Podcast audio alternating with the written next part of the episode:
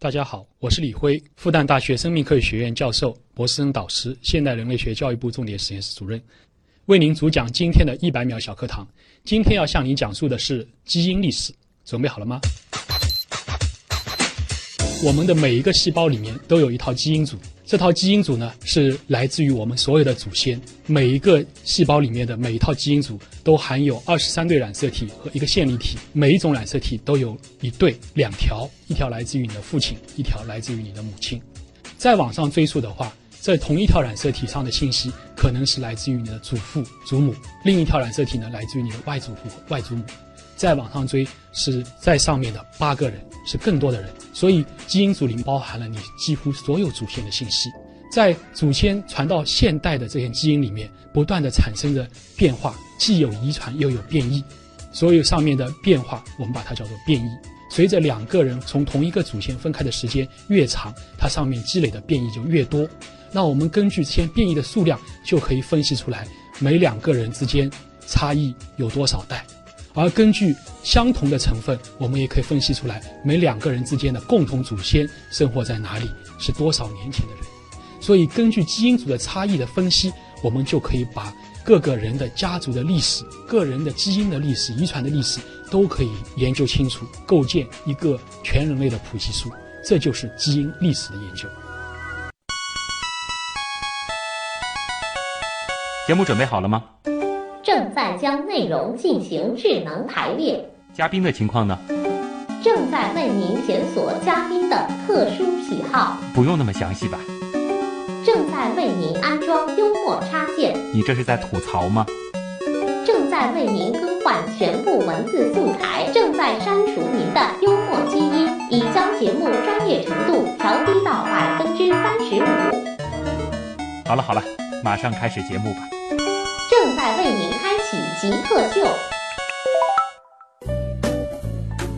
欢迎来到本周的极客秀。本节目由上海市科委支持播出。各位好，我是哺乳纲灵长目人科人属的智人旭东。大家好，我是专门研究你们人类的李辉。这个李老师应该也是智人啊，如果没有猜错的话，应该是吧？啊，很高兴啊，作为一个人类，今天呢，终于是请来了一个专门研究人类的。科学家啊，李老师呢是复旦大学生命科学学院的教授、博士生导师，同时呢，他主要研究的就是分子人类学，而且呢，也会探索东亚人群的起源、进化、适应啊等等各种各样的有趣的人类学的知识。那么今天我们节目的这个关键词呢，其实也就非常非常的明显了，我们就会来聊聊人。当然，如果要加个破折号的话，就是我们之所以能够变成现在的人了。接下来呢，我们先通过极速考场来认识一下啊，李辉老师是怎样一个人。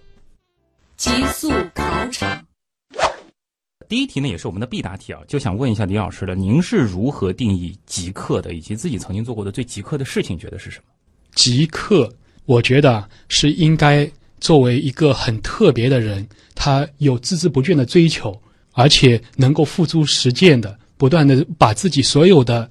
精力投入进去做这个事情的人叫极客。哎，这个定义还是挺标准的。那么，您觉得您自己最符合您刚才下的这个定义的，曾经做过的事情是什么呢？我做过所有事情都是极客的，比如我就是一个极客。您觉得您非常符合您 刚才下的定义？我的生活、我的科研、我的工作，所有的事情都是符合极客。哦，科研我绝对相信。您生活也符合这个定义。对，嗯，就比如说我的生活的标准，我的追求。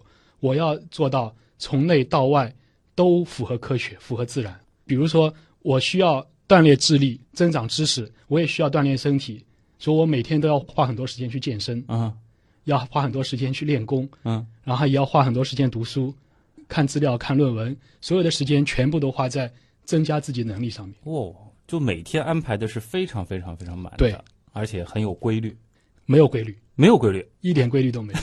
那这感觉不极客，很多极客能做，能做。比如说我什么时候锻炼，嗯，没有固定的，但是我锻炼多少时间那是固定的啊。就是说不一定要按着那个时间表来，对。但是呢，你这每天定量，每天的这个量还都是完得成的。对。然后我包括吃东西，嗯，饮食作息全部都是按照科学规则来。如果说啊，咱们极客秀节目想要换一个 logo。然后您觉得这上面放一个什么样的图案比较合适？为什么？极客秀应该是体现了各种各样的人的各种追求和理念，嗯所以实际上上面放什么图案都不合适，嗯，就最好是最好是放一束光，要有光。啊，有点意思。我开始还在想，因为您是研究人类的嘛，干脆嗯上面就放一大群各种各样的人的剪影。分子人类学的研究当中，嗯您觉得哪个现象或者是结论是最令人着迷的呢？最令人着迷的现象就是进化的随机性。嗯，很多人想，哎，你说人是进化来的，人是猴子变来的，那为什么现在还有猴子啊？为什么现在猴子变不成人啊？如果现在猴子变成人，那就不叫进化了。嗯，人之所以成为人，那是只有一个猴子突变了，然后这个猴子的后代又不断的发生了偶然突变，每一次偶然突变都是极其极其小的概率。所以，如果历史再来一遍的话，就不会有我们人类，就起码不是今天这样子的我们。恐怕连智慧生物都不会有。哦，所以，我们人类出现在地球上是极其极其偶然的一个事件，是进化中间无数次偶然叠加在一起产生的一次事件，它并不是说是有一个目的的，说猴子它就是为了向人这个方向去发展。从来没有目的。嗯所以，整个地球历史再演化一遍，恐怕就根本就没有人类。嗯，换句话说，任何一个小小的改变，或者说是某一些随机因素的变化，猴子也不会有，鱼也不会有，对整个的我们熟对，悉的整个都变了，嗯，重新再来一遍，就是另外一套历史。对我们一直在说，嗯生命是在适应环境，而其实生命本身也是环境的一部分。对生命太多的随机因素。生命它自己内部的突变是内生的，它不受环境影响，产生了这些各种各样的变异以后，再受到环境的影响来选择，让好的留下来。那如果这样说的话，我们现在是依然处在一个进化，进化永远不会停止。嗯你传给你的孩子的基因里面，就会有三千万分之一的基因编码是突变的。嗯所以这些突变关键在于它有没有优势，有优势它就会在人群中渐渐变多；如果有劣势，它是有害的，就会渐渐被淘汰。嗯，就可能自然选择的层面少了，但是还是会有很多其他还是会有自然选择层面稍微少了一点点，其实啊并不少。能不能给大家推荐一本书啊？不一定是跟这个人类学相关的，就是您自己觉得特别棒的。如果跟人类学没关系的，嗯那我就推荐我的书了，哦，可以啊。推荐大家读我的《道德经》古本合订，哦，这个感觉和您的研究，很有关系。您觉得是很有关系啊？对，啊，我们所有的科学研究追根到底是要做哲学研究。如果脱离了哲学，那么科学研究就是一个没有方向的东西。科学只是一种方法论。所以您是在做科研的一开始就同时会关注哲学层面的东西。对，如果离开哲学，那么做科研的人最多只是个科研工作者，达不到一个科学家的水平。《道德经》古本合订，那这里边讲的主要是什么？这本书呢，是我呃根据春秋战国出土的大量的竹简的材料，竹简的《道德经》的残本，把它合合并起来考定出来的一本最接近、最原始的《道德经》的这个本质，跟现传的《道德经》完全不一样，至少有百分之三十的词语是不一样的。所以，嗯，很多句子的很多意思、段落的意思跟现传本就完全不同了。它体现出来一种极其积极向上的一种精神。一种非常入世的好好做事情、顺应自然的做事情的一种精神，一种科学不断探索的精神。我看了一下，就是说您嗯曾经参与过的，或者说是您这个写的一些著作啊，嗯，包括了呃外染色体与东亚族群演化，这个我觉得和您的专业是非常契合。对，这是本专业的书，然后来自星星的你，我感觉也是人类学的事儿。是一本科普的进化进化人类学的书。然后嗯当代化世界上原因最多的语言，这是一本语言语言人类学的书但是语言人类学的书。对，因为语言其实本身也是人类的一部分啊，这个我觉得是有关系的。嗯，再后边我就开始有点不懂了，就是复旦校园植物图志。因为我是从小到大一直是一个复旦人，嗯，所以对复旦是有感情的，对复旦校园里的一草一木都非常有感情，所以把他们全部记录下来。啊。然后还有偏历史的岭南民族源流史啊，当然这个其实也是这还是跟人类学有关民族学对。再加上这个哲学的，还有很多古还有很多文学的，这个涉猎真的非常非常广泛啊。嗯，呃，如果是电影的话，嗯。你会偏重哪一类呢？哎呀，我都不看电影，几乎不看。对，啊。呃，想打听一下您最后一个学历，最后一个学，历就是博士学博士学历，您的毕业论文做的是毕业论文做的叫做呃奥泰族群的遗传历史，奥泰族群。对，奥是哪个？澳？澳是澳洲的澳，啊，澳是指的南岛族群，嗯。泰是指的侗傣族群，嗯。就是从泰国一直到侗族、傣族、水族、壮族、黎族这些民族都属于叫侗傣语系、嗯。侗傣族群。所以南岛族群整个太平洋上的这些民族对和侗傣这条线有关系的。对，通过我们基因的研究，研究了他们基因历史以后，啊他们的关系就非常清楚了。这些族群都来自于上海，来自于上海。对，来自于江浙一带。哦，这个迁徙的这个路径能简单的说一说吗？是的，南岛语系呢，包括现在的马来西亚、印度尼西亚、波利尼西亚、菲律宾啊这些一大群、呃南方岛屿上的民族都是南岛族群。我们从基因上面分析，发现离开上海的某一部分人跟他们相关的基因的人，分开的年代是五千九百年。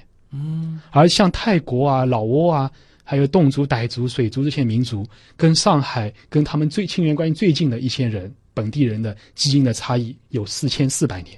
嗯所以他们怎么分开的呢？这两个年代实际上在中国在江浙一带的考古里面意义非常重大。五千九百年是马家浜文化变成松泽文化年代，当地的原来的马家帮人被松泽人给打败了，被来自于北方的山东的那个大汶口的人给打败了。所以大汶口文化入侵了以后，把当地的马家帮文化给覆盖掉了，融合在一起变成了新的松泽文化。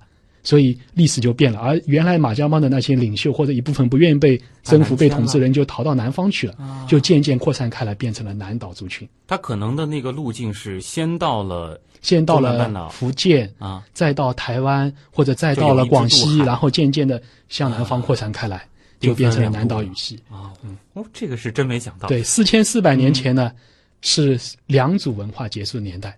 良渚文化结束，被北方来的这个新的这个族群给征服了，然后良渚文化的在江浙一带结束了，但是他们把东西带到了广东去了。嗯，一路沿着走过江西，进入到广东北部的韶关，然后在韶关那边留下了一个叫做石峡文化。实际上，石桥文化挖出的东西跟良渚文化一模一样，都是玉琮、玉璧，都是从江浙带过去的。啊，然后渐渐在那边开枝散叶，变成了动傣系统。哎，这个稍后其实我也准备了一个问题啊，嗯我们放在访谈的主体部分来聊一聊，因为其实，在您介绍您的这个论文当中已经提到了，就是关于考古、关于语嗯言、关于分子人类学等等，其实我们是需要很多的证据来共同回溯这个历史的。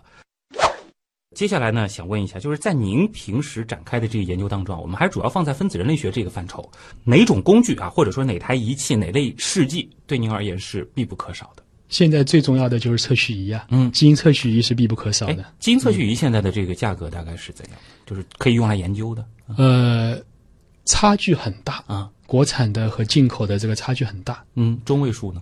一般来说就是在呃几百万到一千万之间。啊，几百万到一千万，对所以它的这个门槛还是比较高的。啊，那当然，嗯，那我们就以这个入门级的吧，这个几百万，它大约是这个呃五六百万的呢，还是两三百万呢？这是它哪哪哪个数字会比较接近一些？五六百万左右。五六百万。嗯好，那下面的问题是这样的，嗯想问一下您一年的收入啊，肯定是买不起，应该是买不起一台对吧？那大约多少年的收入可以买一台测序仪呢？多少年收入都买不起啊！科学家非常清贫。啊，按照现在的这个收入水平，嗯，如果不考虑这个利息啊、通胀等等的这个因素的话，就是一直存到退休，可能也存不了一台测序仪的钱。对，存不了。啊，明白了。因为其实你也说了嘛，其实我存不下钱，科学家对吧？加上又是复旦大学的教授，再 加上又是复旦大学的。所以我们也理解，就是做、嗯做研究这个，更多的其实还是需要靠兴趣、靠理想来支撑。对。接下来这个问题呢，回答起来会比较过瘾啊。就是如果可以不考虑其他所有的情况，包括家庭、包括收入等等啊，只考虑您自己，您最想做什么事情？我最想做什么？我最想宅在家里喝茶。哦，呃 倒不是说有有，因为有很多的那个科学家会说，我现在的这个状态就还不错，但你是有最想的，就是说想在家里喝茶，对啊，是什么事儿都不做吗？当然不是什么事儿不做。啊喝茶的时候，你可以思考很多事情啊，可以想干嘛就干嘛，想写什么就写什么。啊，呃，下一题是这样啊，会比刚刚那个回答起来更过瘾一些。就如果说可以违背物理规律啊，假设赋予一种超能力啊，可以实现一种愿望，你最想实现什么？我想穿越，嗯，因为我是研究历史的，然后我通过基因看到了很多很多我能看到历史，但是从书上我看不到，或者书上有零零星星的矛盾的记载。嗯，然后很多其他的历史学者，他们因为不研究基因，所以他们不相信，啊哎怎么可能这样？那些都是假的，不对的。但是我想回过去看一看，那肯定是真的，因为我们有基因证据啊。对，考虑到我们曾经多次嗯把这个我们的嘉宾啊传送回了什么侏罗纪啊，甚至是这个生命诞生 最初啊，三十八亿年前嗯啊。如果说只可以选一个时间节点。你要回去看一看，这个机会只有一次，你会选什么？比如说是两百万年前呢，还是几十万年前？不要那么久，不要那么久。我想到五五千三百七十年前开始，这个时间都已经进入文明阶段了。对啊，五千三百七十年是传说中的涿鹿之战的时间。啊我想去看看涿鹿之战是不是真的发生了，是怎么发生的，双方到底是谁？中华民族起源的这个历史是不是真的？嗯，因为涿鹿之战是中华民族起源的这个关键节点。这一场战争以后，如果这场战争真的有的话，从这场战争以后，中华民族就产生了一次大融合，嗯，才形成了真正的中华民族。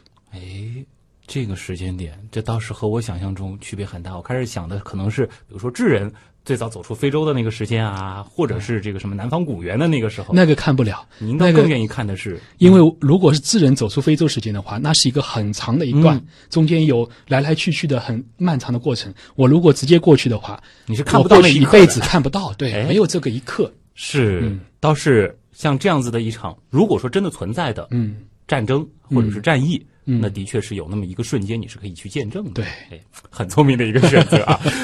极客高科学。欢迎各位回到极客秀，各位好，我是哺乳纲灵长目人科人属的智人旭东。大家好，我是专门研究你们人类的李辉。李辉老师来自复旦大学啊，他做的就是分子人类学的研究。那接下来的这个问题，其实就想请您谈一谈人类学、这个大学科，它研究的到底是什么？我们都知道他研究人，但是他研究的是人的哪一部分？好，很多人搞不清楚人类学什么，好像研究人的就是人类学，不是的。比如说研究人的社会的，那是社会学，对它不是人类学；研究人的语言的，那是语言学。人类学什么呢？其实很简单，人类学是人的类的学。人的类的学。对，研究人的分类的，分类是科学哲学里面最关键的基础。把分类搞清楚了，那么一切的规律就在这个基础上才能搞清楚。嗯，所以人类学是研究如何对人进行分类，个体和个体之间、群体和群体之间有什么相同点，有什么不同点，这些相同点和不同点是如何形成的，为什么形成，形成以后对我们造成什么影响，这就是人类学研究的。相同点研究的是人类的起源，不同点是研究的人类的多样化。啊所以它和生物学也有很多的关系。然它和人类相关的科学都有关系。嗯，用文化特征去研究人的类，那就是文化人类学；用语言特征去研究，那就语言人类学；还有用生物特征、基因特征去研究，就是生物人类学。啊。就比如说我们的分子人类学，就是用 DNA 分子去研究人的个体之间差别和群体之间差别。嗯，这里其实就谈到了这个生物人类学，包括文化人类学、语言人类学，还有考古学、考古人类学，考古人类学，还有您的这个分子人类学，它们彼此之间到底是一个什么样的关系呢？用不同的特征去研究人类群体分化的过程、多样化的过程。嗯，我们是在这个不同的这个领域去找更多的证据，然后彼此相互支撑彼，此拼起来。拼起来。以前因为我们方法有限，研究的结论的可靠性有限，所以很多结论都拼不起来，所以就形成了很多很多的方向、很多学科。最早古典人类学的时候是不分科的，人类学就是一个人类学。到了近代人类学，就因为方法发展了，然后结论多了又拼不起来，大家就各说各话，就分成了很多的人类学的分支。而到了现代人类学，我们现在叫做现代人类学教育部重点实验室。现代人类学因为分子人类学发达了，全基因组研究得出了一个非常可靠、非常硬的结论，而其他的学科的结论都可以跟它拼上去，合拍了。就像一个大象，我们有的是研究皮的，有的是研究肉的，有有的研究毛的，我们研究骨头的出来了，结果骨架子能够拼起来，肉啊、毛啊、皮啊全部往上搭，全部对了，现在所以叫做现代人类学融合起来了。更倾向于是以分子人类学作为一个一个骨架。骨架。对。啊，然后其他的这个证据充往上装，嗯。全部都能装起来。啊，哎，那能给我们简单的讲一讲，就是分子人类学它具体是怎么样展开研究的吗？因为我们好像现在都知道了，这个有这个基因测序这样子的一个技术，它的这个研究的这个思路到底是怎么样的？分子人类学研究思路就是研究个体和个体之间基因组的序列的差异，嗯，如果是全基因组的序列差异的话，那就非常忠实的记录了两个人之间的遗传的距离，也就是他们多少年前分开的。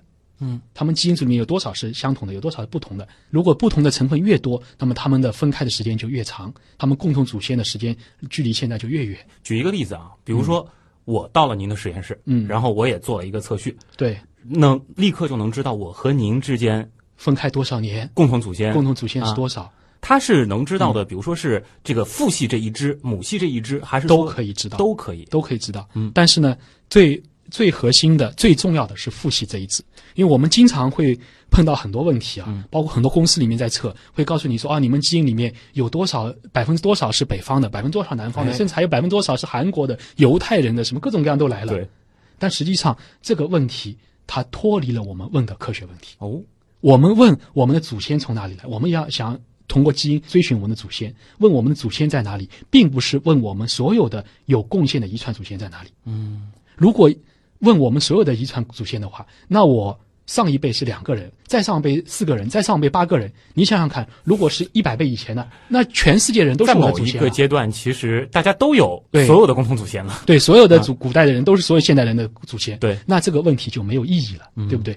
所以实际上我们要问的，我们的祖先是谁，是指我们的文化上面的家族的祖先是谁，也就是我们的父系祖先。嗯，我的爷爷的爷爷的爷爷从哪里来？所以我们分子人类学最关心的，实际上就是 Y 染色体父系的遗传的染色体。嗯，通过 Y 染色体的比对，那么两个人的共同的父系祖先，就是我们的共同的爷爷是多少年前的，多少代之前的，那就是非常清楚了。再加上大部分的文明其实进入父系社会的这个时间还是实际上母系社会只是一个假说，到现在为止没有任何证据。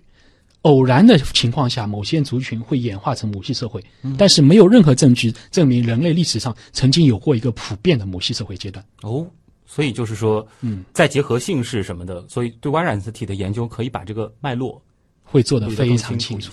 任何两个人之前到底是五十年前是同一家，还是五百年前同一家，甚至五千年、五万年同一家，一做就知道。但是这有一个限制啊，这是任意两个男人之间，女人可以做他的父亲啊，这也是一个办法。这也没办法，不是说性别歧视，这社会的历史就这么传下来的。嗯，所以您现在的这个研究方向还是专注在 Y 染色体这个。我们更多的专注在 Y 染色体上，但是我们也做全基因组，因为全基因组还能解决 Y 染色体解决不了的问题。哎，这个比如说呢？这跟我们的基因的适应啊、变异啊有关，跟我们的健康有关。一个族群，我们知道从 Y 染色体上看，这个家族从北方什么什么地方迁到了广东，嗯，然后迁到广东以后，气候不一样，环境不一样，吃东西不一样，对他健康有影响吗？对他基因组有影响吗？他为什么能适应这个环境？哦，我们得从其他基因上面去研究。Y 染色体上给不出这样的答案。那中间提到的一个细节，比如说这个家族它是从 A 点迁到了 B 点，然后嗯迁到 B 点的时间大约是在什么样的时候？这些东西是怎么样从 Y 染色体上来找到证据的？因为迁徙不可能是所有人迁徙，嗯，总有一些人故土难离，留在当地，然后迁到一个新的地方以后，他只是带走了一部分人。嗯，比如说孔家的人，有一部分在在曲阜，有一部分人跑到衢州去了。啊，哎，他们的分开的时候，比如说兄弟两个，一个留在当地，一个跑到逃到衢州去了。那我们只要在他瓦染色体上测下序，他两个差距有多少，序列的差异有多少，我们就可以算出来他们是多少年前分开的。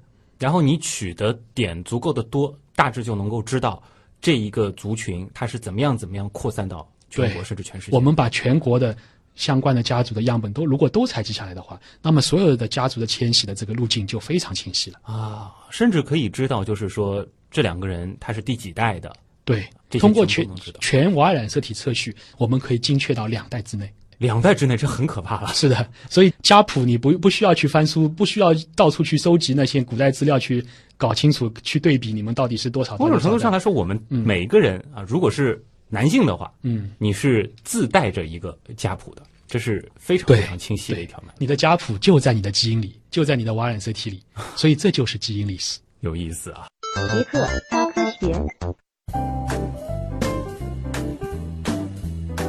欢迎回到极客秀，各位好，我是哺乳纲灵长目人科人属的智人旭东。大家好，我是专门研究你们人类的李辉。啊，这场访谈忽然变成了一个 研究者和一个被研究者的这个对话啊。接下来我其实就想再来聊一聊李辉老师的一个具体的研究方向了啊，因为前面其实也介绍了，李辉老师呢是复旦大学生命科学学院的教授，主要研究的是分子人类学，而且好像会专注在东亚人群这一块儿。对，就想请问了，根据现有的科学证据啊，嗯东亚人群它是如何起源的，或者说它的这条发展的这个脉络大致是怎样的？嗯我们从基因的角度去看啊，东亚人群的基因组显然非常的复杂，它是由多层基因的成分递层叠压起来的。嗯，主要的一层呢是两万多年前进入东亚的，这一部分成分就奠定了我们现在我们一直说的黄种人啊、东亚人种啊这个主体的成分。两万年前，两万多年前，从中国的南方，从云南滇西这一带进入到中国，渐渐散布开来。他们的起源呢，大概是四万年前从西亚这个地方开始跟当地的最早的人群开始分化，嗯。所以从那个地方进入到南亚，再到东南亚，然后从东南亚进入云南，进入中国。哦，所以这一支当时的这个路径是就在这个云南缅甸的这一支，是不是说有一部分就进入了东亚，还有一部分就向南走？呃，当最早的时候向南走没有发生啊。因为南方还有更早的人群，哦这一部分人群也被融合在中国人里面，大概占到了百分之五以下。啊这部分人是四万年前就从西亚、从非洲这边走过来的，然后生活在东南亚的丛林里面。他们主要的基因组现在留在东南亚的尼格利托人里面。哦东南亚有一个特殊的人种，跟我们不一样的，啊，他们长得特别矮小，一米五以下，嗯特别黑，跟非洲的黑人是一样的黑。在很多的南方岛屿当中，传说中有一个叫小黑人的对，就是他们。啊，在人类学上把他们叫做尼格利托人嗯。（Negrito），、他们现在生活在安达曼群岛，属于印度，但是呢，它靠缅甸更近一点，在缅缅甸的外海，嗯。还有在泰国和马来亚的边界的山区，也有很多民族是属于这个这个人种的，或者说他们的一些基因，起码是混入了很多当混入了黄种人里面，混入了我们东亚的人群里面。嗯。所以这是四万年前的一波，啊。还有一波呢，大概六万年前就已经到东亚了，也混在我们里面，也占到百分之五不到啊，所以我们在讲我们是如何来到东亚的这个过程，其实是要分很多的层次。分很多层次。几万年前有一波，再过了一两万年又来了一波，所以六万年前一波，四万年前一波，两万年前是我们主要的这一波，把前面的都基本上盖住了。两万年前的这一波，在我们如今的这个基因当中的占比大约是能够到百分之九十以上，百分之九十以上，所以这个是我们可能更认同的，对，就是我我们主流的成分。对啊，如果没有这一部分成分的话，我们就不长这样，我们长得可能跟澳大利亚土著差不多，可能真跟小黑人差不多。那么两万年前来的这一波，嗯在这边安宁扎寨了之后，他又是怎么样迁徙的呢？好像有一个说法说是这个美洲的那些印第安人也是从东亚过去的，这个说法现在站美洲的印第安人是从北亚过去的，嗯从西伯利亚过去的。但是我们要从不同的基因层面看的，因为男性和女性的迁徙，如果从基因角度看的话是不一样的哦，它流传的方法不一样，迁徙路线是一样的。一个族群迁徙肯定只有既有男性又有女性对，但是流传下来，随着基因流传下来，流传下来的方式不一样。我们看到的现在东亚人群主要从南方迁徙过来，然后沿着几条河谷，从云南沿着珠江下去到两广，沿着长江下去到湖广，然后从湖广沿着这个几条线北上，然后就进入到北方地区。这些是东亚人群主要迁徙的路径。我们看到的美洲的人的基因呢，跟我们是不一样的。从我们从西亚向东迁徙过程中间往南过来，他们呢是往北绕过去的，往北绕过去直接到了西伯利亚，然后由于气候变暖的过程，一万五千年前气候变暖过程中间，他们偶然的因素进入到美洲，然后渐渐扩散开来了，跟我们其实并不是同一个人群。并不是说嗯是先到东亚，然后继续北上到北亚，然后再过白令海峡，不是这一条路。对，但是他们的母系的成分很有意思，跟我们东亚更早的六万年前就来的这一批是相同的。所以我们的基因组里面母系线粒体的成分，更多的也是继承自最早的这一批。哇！所以后历史上不同部族之间的男男女女，他们到底发生了什么？可能最早的时候，在旧石器时代啊，嗯男性主导了他们的各个部落的中坚力量啊，所以就会出现所以会被父系和母系会不不一样的对。这种我们母系的历史很古老，大部分的母系的成分、线粒体成分都来自于六万年前，嗯。但我们父系成分只是两万多年前。的。哦，这个的确会发现，我们很多熟悉的这个历史书上面写的一些我们认为是常识的东西，现在的这个分子人类学的证据好像是不断的在更新。对。啊，还有一条就是您刚才讲的主要是智人这这一块的事情，之前其实吵得很多的，我们记得有一个就是关于这个非洲起源说的这个事情，因为好像还是有很多的人认为说人类是多地区起源的，那就想问一下了，这个智人从非洲到东亚的这条路上，有没有再混一些更早之前，可能几十万年前就来到这片土地的一些人的基因？这里面呢，我们先要澄清几个科学概念啊。首先，我们被叫做智人，是因为我们现在跟我们相近的，就是黑猩猩啊、大猩猩啊这些物种，所以我们从物种上讲，我们是智人，他们是猩猩。但是如果从古人类学上讲的话，把现在阶段的这个人群仅仅叫做智人的话是不准确的。哦，我们应该叫我们是智人物种下面的现代人亚种。哦，所以我们走出非洲七万年前走出非洲的是现代人亚种，在非洲之外的也是智人啊，丹尼索瓦人、尼安德特人，他们都是智人的亚种。智人是一个物种，泥人、单人都是亚种，现代人也是亚种。嗯，所以七万年前我们走出非洲了以后，把单人和泥人渐渐的消灭掉了。嗯而单人和泥人和是智人走出非洲时间是八十万年前。啊，就把他们也看作是智人的一部分，对吧？他们走出非洲了以后把非洲之外的直立人给消灭掉了。嗯非洲之外直立人走出非洲的年代大概是一百七十多万年前，嗯，一百八十万年前左右。哎，他们是彻底的消灭了呢，还是说是主体消灭了，但是还有一些基因没有没有基因存下来。为什么呢？因为智人是个物种，直立人也是一个物种两个物种之间有生殖隔离。嗯有的人认为说生殖隔离不是呃物种的一个硬标准，但是至少在人科里面这是一个硬标准。嗯，在植物里面，在低等生物里面，它不是一个硬标准。哎，那还有一个说法，好像也说了很多，就是说每一个现代的这个人类，嗯，他的这个基因当中或多或少还带着一点泥人的对基因的因为我们是同一个物种的呀。只是亚种的区别，只是亚种区别，所以我们生殖上面没有隔离，只不过是产生后代的效率极大的降低了。嗯，就是可能来一百次，成功不了一两次，但是它至少是能成功的。所以我们的基因组里面留有百分之二的泥人的成分，嗯。还留有千分之二的单人的成分。啊，泥人单人，但是离得更远的这些直立人就不行了。更早分化的这些人对，那些猿人就不行了，猿人跟我们的核型都不一样，也就是染色体的数目都不一样，嗯。所以根本就不可能有后代。对，这就像马和驴了，虽然能出骡子，但是嗯下边就没法继续繁育下去。对，智人和直立人恐怕骡子都出不了。哎，有意思啊。呃，接下来的问题呢，其实是关于您的啊，我也很好奇了，就是说，您博士其实做的已经是人类学了，对，之前那个硕士本科做的是什么专业？呃，本科时候也是做人类学的。本科学的就是人类学对，我们本科时候的专业呢是叫做遗传学。当时人类学系不招本科生，有人类学系，但是不招本科生很多年了。直到一九九四年的时候，才考虑要恢复师资力量。然后九七年的时候，谭家珍院士专门到美国去把金立教授给请回来，来主持人类学的这个学科发展。嗯，我是九六年进到复旦大学读本科的。九七年的时候，金立教授正好建了人类学实验室。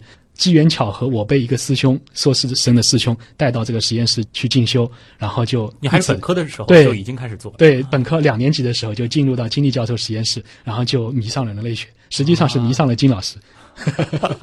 本来我的志向不是做这个，本来我一直是想做植物学的，因为我们家是中医世家，所以我们对中草药特别感兴趣，从小就对就是喜欢玩各种中草药。啊，这一下子又解释了为什么你参与了复旦校园植物图志。。对然后，甚至我也开始理解了为什么会有《道德经》《古本核定》对，这样子的这个著作。这是家学。嗯，所以最早你开始对生物感兴趣，也是因为家庭的这个背景。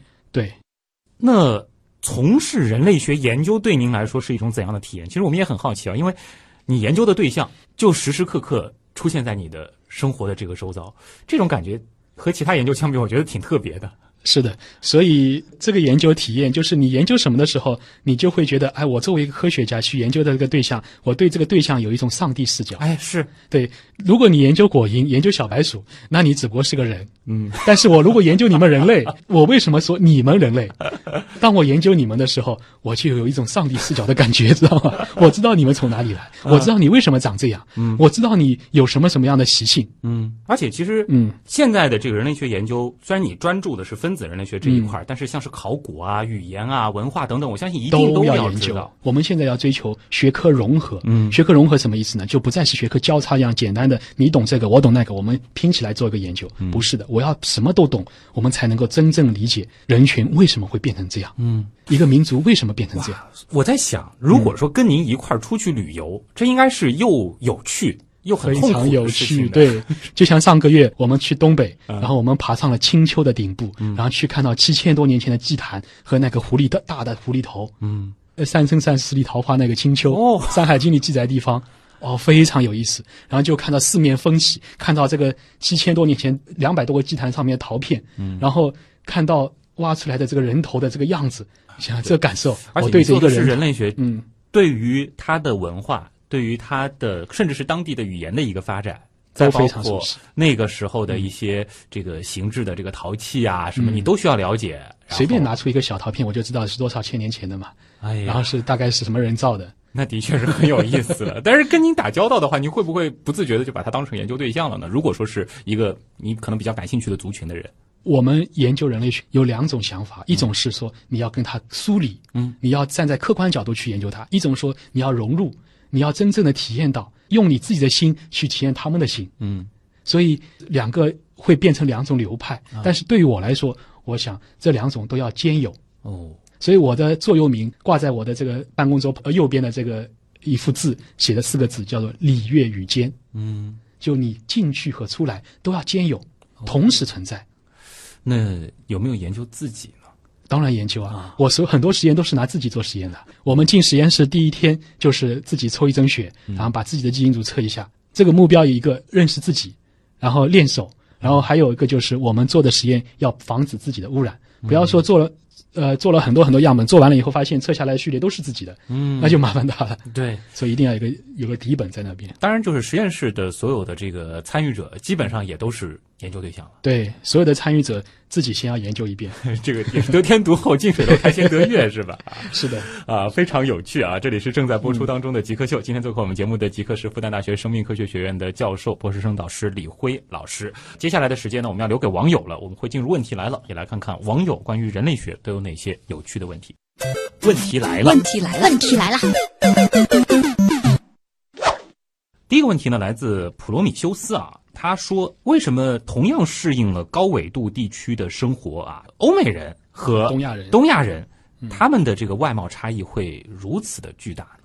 因为什么呢？我们的基因组的变化，它有两个因素在里面起作用，一个是偶然性的，一个是必然性的。嗯，基因组的突变是偶然性的，受到自然的选择是必然性的。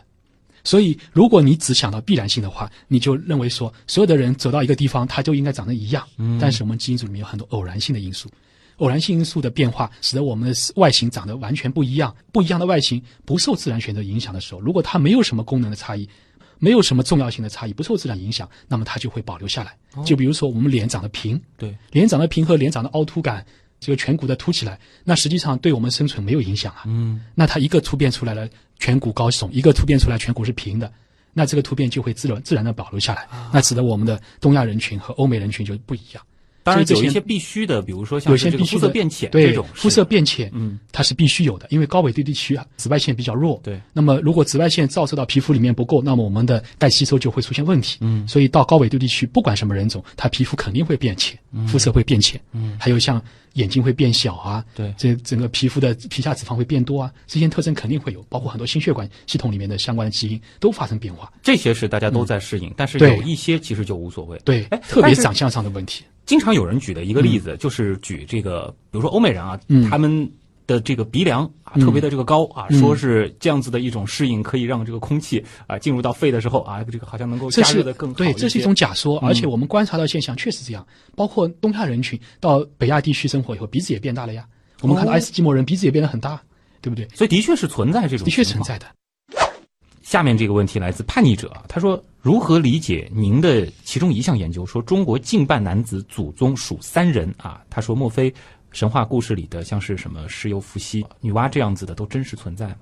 我们从 Y 染色体的谱系上面去研究，发现中国男人里面接近一半的男人都是由五到七千年前的三个男人传下来的，而且这三个男人的扩张极其迅速，每个男人都有几十个儿子、几百个孙子、几千个曾孙，唰一下子扩张开来。然后到现在，他的后代占到全国的接近一半，连我都是他的这三个人的后代。当然这很正常，估计你也是，对吧？很有可能我是中间的第二个人，而且根据后代的这个基因瓦染色体的基因的序列的差异，我们就算出来这三个人是多少年前的。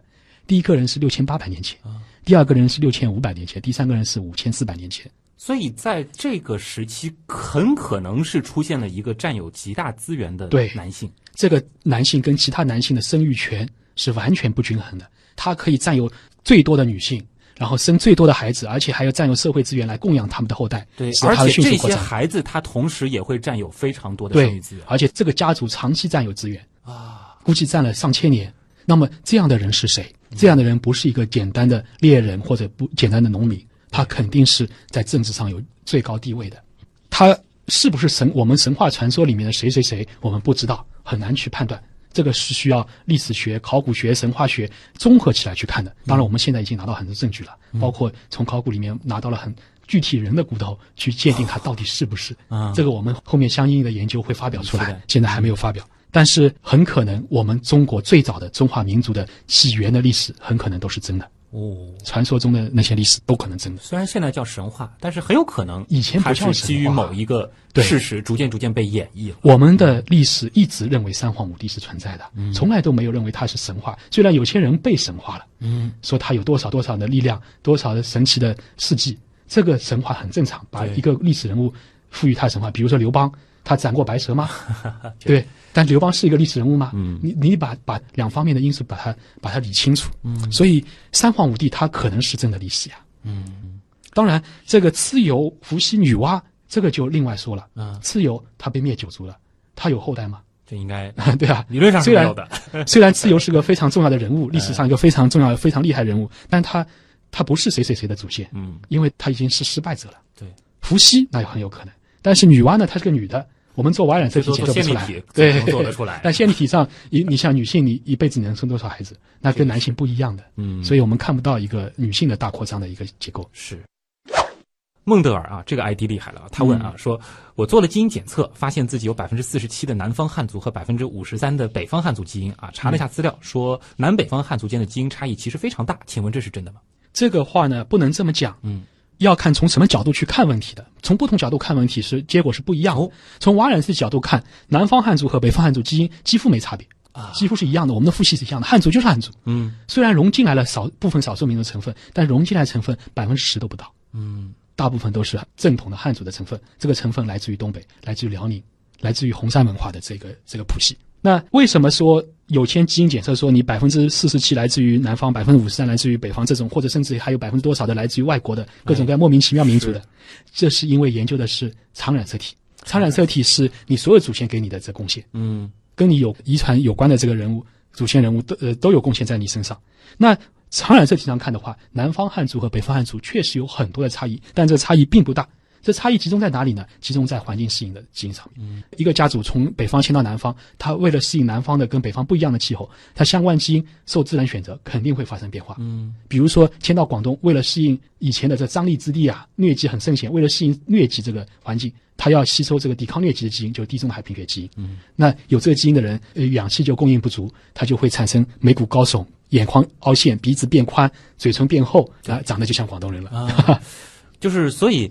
嗯我之前还听到过这样子的一个说法，就是说北方汉族如果从基因的角度来看的话，它嗯可能和北方的一些少数民族的这个亲缘关系会更近一些。相应的南方汉族和南方的少数民族的这个关并不是这样系会更近。在您看来是并不是这样，并不是这样。我们从就从那个数据上面看，这个没有根据的，这是以前的那种观点。以前的这些观点呢，是从外表上面，从从表面特征，这些表面特征也有一定遗传性，但从表面特征上面去总结归纳，发现南方和北方差异很大。但这些特征都是自然选择造成的。但是如果从外染色体来看，尤其是看汉族，他最在乎的这个宗族的这个概念的话，它的这个扩散，都是一样的，南方汉族基本上北方来的，接下来这个问题呢，其实好像还是和这个汉族汉语有关啊。嗯这个是万怡是问的，他说经常听到这样一种说法，说汉语的一些方言啊，比如说吴语、粤语等等，和北方方言之间的差异，嗯其实已经远超方言的范畴，甚至有一些学者会把它定义成一种语言。想问真的是这样吗？另外就是他问的是语言分类，他的判断到底依据的是什么？这些问题啊，都是一些概念问题，就是基本概念，很多人都是混乱的。嗯，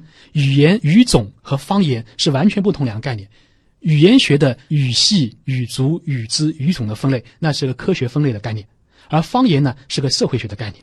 什么叫方言？有一群相类似的、共同起源的一群语言，他们如果有一个标准语定下来，那么其他语言就叫做方言。嗯就比如说中国的汉语，汉语有以北京话、以软平话为标准，普通话为标准，那有个标准语在那边。那周其他的这个汉语的语言语种，不管它怎么分类的，它都叫方言了。嗯这是一个社会学的概念。比如说法语和意大利语中间是渐变过渡的，它没有一条线的。对不是按照国境线来分的。但是有法语的一个标准语，有意大利语的标准语，那么中间的其他的不管什么语言都是方言了。嗯，而语言学里面的科学的分类呢，那就不同了。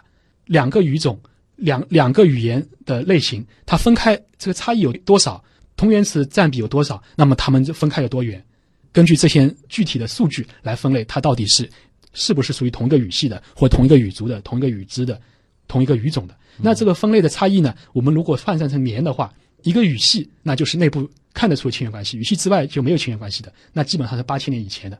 啊，如果是再往下分，就是语族的话，那就四千年。嗯，分化超过四千年的，就是不同语族的了。啊再往下就两千年语支，再往下就一千年，就是语种。哎，所以汉语的话，那就是时间的这个逻辑就会非常有意思。对那这样子看的话，吴语也好，粤语也好，他们的这个分化的时间语种，因为他们是五代十国时候分的，啊基本上五代五代十国就是一千年之前了，那就语种。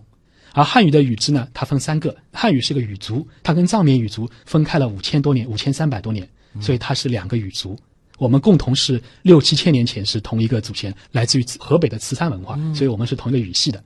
然后分分成两个两个语支，一路上的青藏高原啊。然后对，然后两春秋战国时候分成了三个语支，东周的时候分成三个语支，秦语支、西语支、楚语支，所以正好两千年之前，所以分成了语支，然后一千年就是语种，啊，所以吴语、粤语它是属于两个语支的，嗯，粤语是属于秦语支的，吴语是属于楚语字的。哎呦，这条脉络一下子梳理的特别清楚了，哎这也解释了为什么如果说不会普通话的话，嗯呃，一个以吴语为母语的人和一个语粤语为母语的人互相交流是基本上没法非常困难，已经已经是两个语支的语言了。啊。但是这样子的话，其实我们就理清楚了什么是语言，什么是方言，对它本身的这个定义是存在着一些对，是两个系统里面的概念。对，大家千万不要混淆了啊。嗯，这个 Nick 他问啊，说人类学研究如今还有哪些前沿的方法和方向？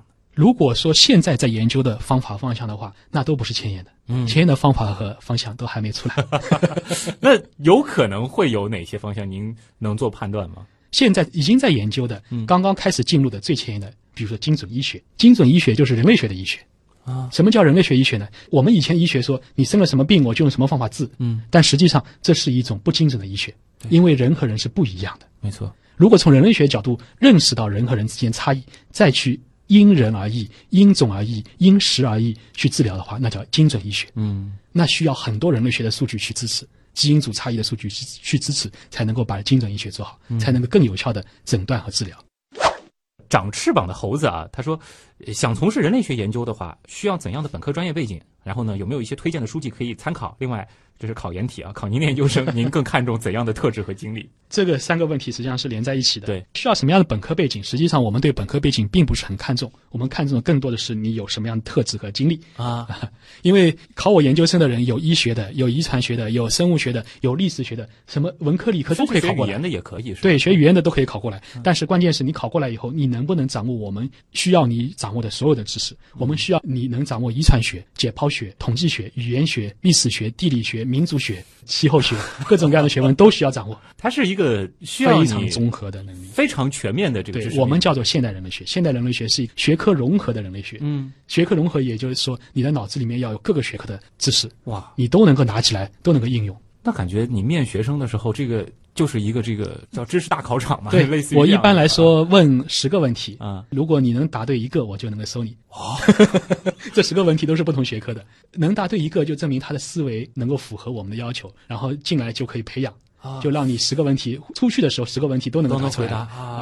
所以我这十个问题它本身也不是说是在十个学科里面挑十个问题，而是每一个问题它可能都是跨的。对，都可能是跨的。当时我第一个博士生来来面试考我研究生的时候，我问了十个问题，他答对了三题，哎呦，那很厉害了，啊很厉害。他回去很郁闷，说啊，只答对三题肯定不及格。结果我招进来，招进来以后全校第一名，拿了很多很多大奖，现在已经做教授了哎。他的博士生已经毕业了。所以大家知道了，如果说能够答对李老师提的一个题，你其实就应该很有信心了。是的，最后一个网友，这名字也很有意思啊，叫亚当爱上女娲啊。他说，人类学的研究生毕业好找工作吗？就业前景怎么样？就业题啊，如果你要担心这个问题的话，我建议你去找别的，去读别的研究生，因为作为复旦的学生来说，从来不问这个问题。复旦的学生没有就就业的压力啊。嗯，是因为我们的学生是全世界最受雇主欢迎的学生，毕业生里面的，所以从来就不担心就业的。我的学生从来不问毕业了以后去干嘛。对，其实对于复旦这样子学校的学生来说，这个嗯的确社会上是有非常强的这个这个认可度的。对啊，但是如果说就是人类学这个学科的学生，我们不一定是复旦的学生干啥都行，啊，他最擅长干哪些事儿？什么都擅长。我们培养的学生就是培养他能力的，嗯他出去以后你干啥都行，换什么专业都行，嗯因为他的知识太庞大了。我有一个学生，他本科的时候是学历史学的，考进来的时候，原来的导师说：“你去考生物学的博士生，你怎么毕业啊？人家要求你发多少篇 SCR 文章，历史学的老师都自己都发不了，嗯，对吧？因为他们文科的要求跟理科不一样啊。然后要求你总的 SCR 的论论文的这个影响因子要达到多少多少分才能够毕业。结果他毕业的时候就是个优秀毕业生，发了很多的 SCI 论文，嗯，这远远超过的要求，而且拿到了优秀毕业生的这个证，嗯。然后他毕业了以后，你知道他干嘛？原来历史学的，读了我们分子人类学，毕业了以后又去应聘做了一个国际知名的金融公司的 金融分析师，而且是在同一届的这个金融专业毕业的学生一起去面试，他拿第一名。哇，这个只能说能够读上人类学研究生的学生都干啥都行了。所以，如果你有兴趣，就大胆的来读吧。对啊，你怕什么呢？我们是研究他们人类的。这个太有趣了啊！我觉得李老师的最后的这个建议啊，还是比较中肯的。大家关键的就是看看你是不是真的喜欢，以及掂量掂量自己是不是真的能够走这一个领域的研究生。是的，今天呢，时间关系，也再次感谢啊，这个应该是我的研究者了，李辉老师啊，复旦大学生命科学学院的教授啊，他是做分子人类学研究的啊，第一次啊，在我们极客秀当中和大家好好讲了一讲人类学，也是希望听这期节目的各位听完这期之后，能够对人这个概念。有了一些更新的认识，当然更重要的、更有意思的就是对于我们东亚人是怎么来的，可能有了一些更有趣的认识和思考啊。好的，再次谢谢李辉老师。好，谢谢。那么以上就是本周的节目，本节目由上海市科委支持播出，我是旭东，咱们下周再见。